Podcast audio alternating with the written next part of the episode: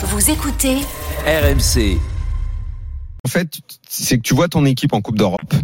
Donc déjà, la Coupe d'Europe te met dans un contexte où tu as, as envie de voir quelque chose de plus spectaculaire qu'un banal match de championnat.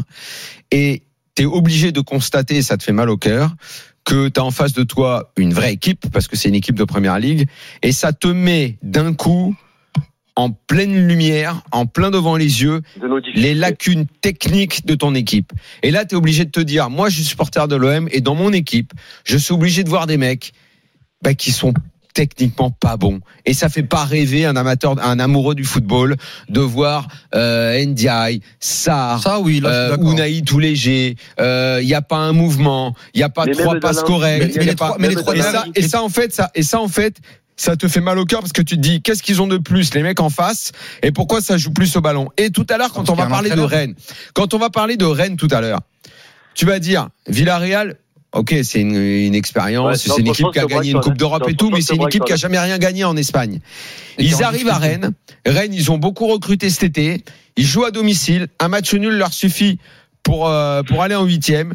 Et techniquement et dans l'intelligence de jeu, ça joue au ballon. Quand tu voyais Villarreal, quand il faisait les passes, le ballon passait de droite gauche, bim, quand il se mettait en route, ça ressemblait à du football. Rennes, tu sais pas à quoi ça ressemblait. Comme l'OM ce soir, tu sais pas à quoi ça ressemble. Mais parce que, mais parce qu'on en revient tout le temps à la même chose. On a un tel déficit dans notre championnat de technique et d'intelligence de jeu. Je ne sais pas si vous mesurez à quel point les joueurs qui sont en Ligue 1, en, en QI football, on est très bas. On est bas. Mais Daniel, pas contre Brighton tu vas me comparer Villarreal à Brighton, mais Villarreal, ils sont mille fois meilleurs que Brighton. Mais Brighton, c'est sixième de première ligue l'an dernier. Hein, en technicité, Julien. En, tactique. En tactique. Bah, ça, Brighton, Julien, je suis pas convaincu. Me... Villarreal, ils vont compenser ah non, non, avec la technique et la tactique, mais contre mais Brighton, physiquement, ils vont morfler.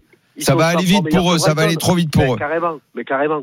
Mais carrément. Là, vous, tu, enfin, Daniel, je suis mis, à, de toute façon, je suis tout le temps d'accord avec toi. Mais Villarreal, c'est un autre, Villarreal, ce soir, tu prends Marseille-Villarreal, euh, on joue à Villarreal, on en, combien on en prend? On en prend 4 ou 5 T'en prends pas 4 ou 5, mais tu vas, t'en prends pas 4 ou 5, mais en fait, tu auras cette même impression. Tu mélanges que, un peu tout, Julien. Que techniquement et, et, et, et, tactiquement, ils, ils te seront supérieurs. Et donc, tu compenseras, toi, en essayant de mettre de l'intensité. C'est ça en fait le foot quand je parle de physique. Les gens croient que c'est ce que j'aime. Moi, c'est pas du tout ce que j'aime. En plus, je fais juste un constat lucide. Aujourd'hui, quand soit si, si t'es un City, un Real, une grosse équipe, t'as tout. Tu mets l'intensité, t'as les joueurs techniques, t'as la tactique. Ok, t'es une équipe au-dessus du lot.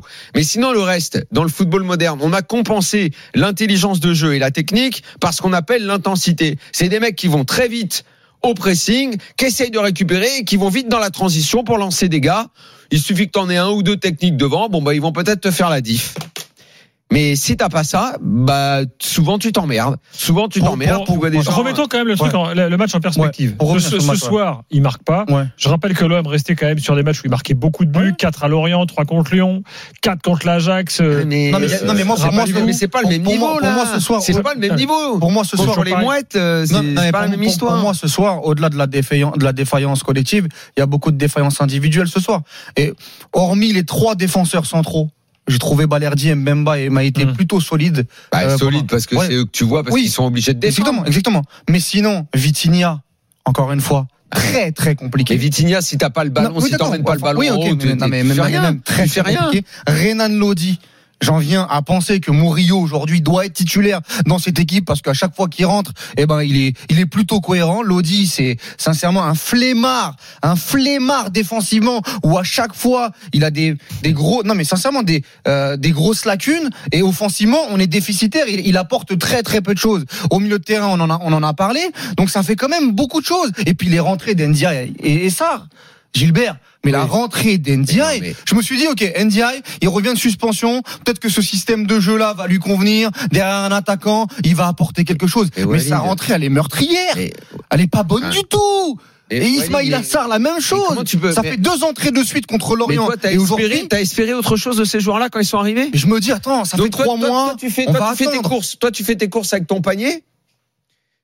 Tu prends que du, euh, là, en l'occurrence, lui avec son panier, il a été prendre du championship. Ouais. Et quand t'arrives à la caisse, tu crois que t'as, pi- t'as pris des bons produits? Non mais Daniel, des joueurs de Quand t'arrives que championship, tu mets sur la table, tu crois que t'as des bons produits? Des joueurs de T'es pas allé dans une épicerie Attends, de luxe? T'as Daniel, pris, t'as pris les derniers rayons de, Non, t'as, pris un rayon en fond de boutique. Daniel, Joao Pedro qui marque ce soir, Ok, il, il était à Watford en Championship, le meilleur joueur de Championship l'an dernier. Il se battait avec NDI. Les Holly Watkins à mais Aston mais Villa. la- non mais mais ils étaient en Championship. que ça. Ben non mais le côté Championship, moi j'attendais de NDI des choses beaucoup plus intéressantes. Eh non, et j'en mais attends encore. arrête. Et j'en attends Mais encore. techniquement, tu as vu le niveau qu'ils ont. Bah d'accord. Mais ok. Sarr, tu le connaissais, le mec il va pas apprendre à jouer au ballon à 28. Enfin, tu, tu Bah, l'as vu, non, tu mais- l'as vu à Rennes à l'époque Mais il faisait, quand même, il faisait quand même des choses. Mais il avait du déchet. Non mais il avait du Mais déchet. Ça a toujours été un Bah, coup droit, mais ça. Ok, d'accord, mais ils ont fait, ils ont fait un huitième de finale de, de, de comment dire, d'Europa Mais de League. Ils ont gagné la Coupe de France à l'année avec Mais Stéphane qui Ben Arfa, etc. Là. Oh Il- non, là mais non. Mais tu le voyais que c'était pas Non, un mais, bon non, mais joueur. même en Ligue 1, il faisait, il, il faisait des choses. En Ligue 1. Il y a- bah oui, mais, même, Ligue mais 1. là, en Ligue 1, même en Ligue 1, il n'y a rien du tout. Mais contre qui Mais contre Lorient, il a fait une entrée.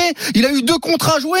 Les- Un 3 contre 1, comme dirait Thierry Henry. Il, il a du mal à faire le bon choix. Écoute, ils se sont. euh, en fait, ça, et ça, ça va être un des problèmes de l'OM, mine de rien. La championship, faut respecter le championnat. c'est pas un championnat de, de pampin. hein.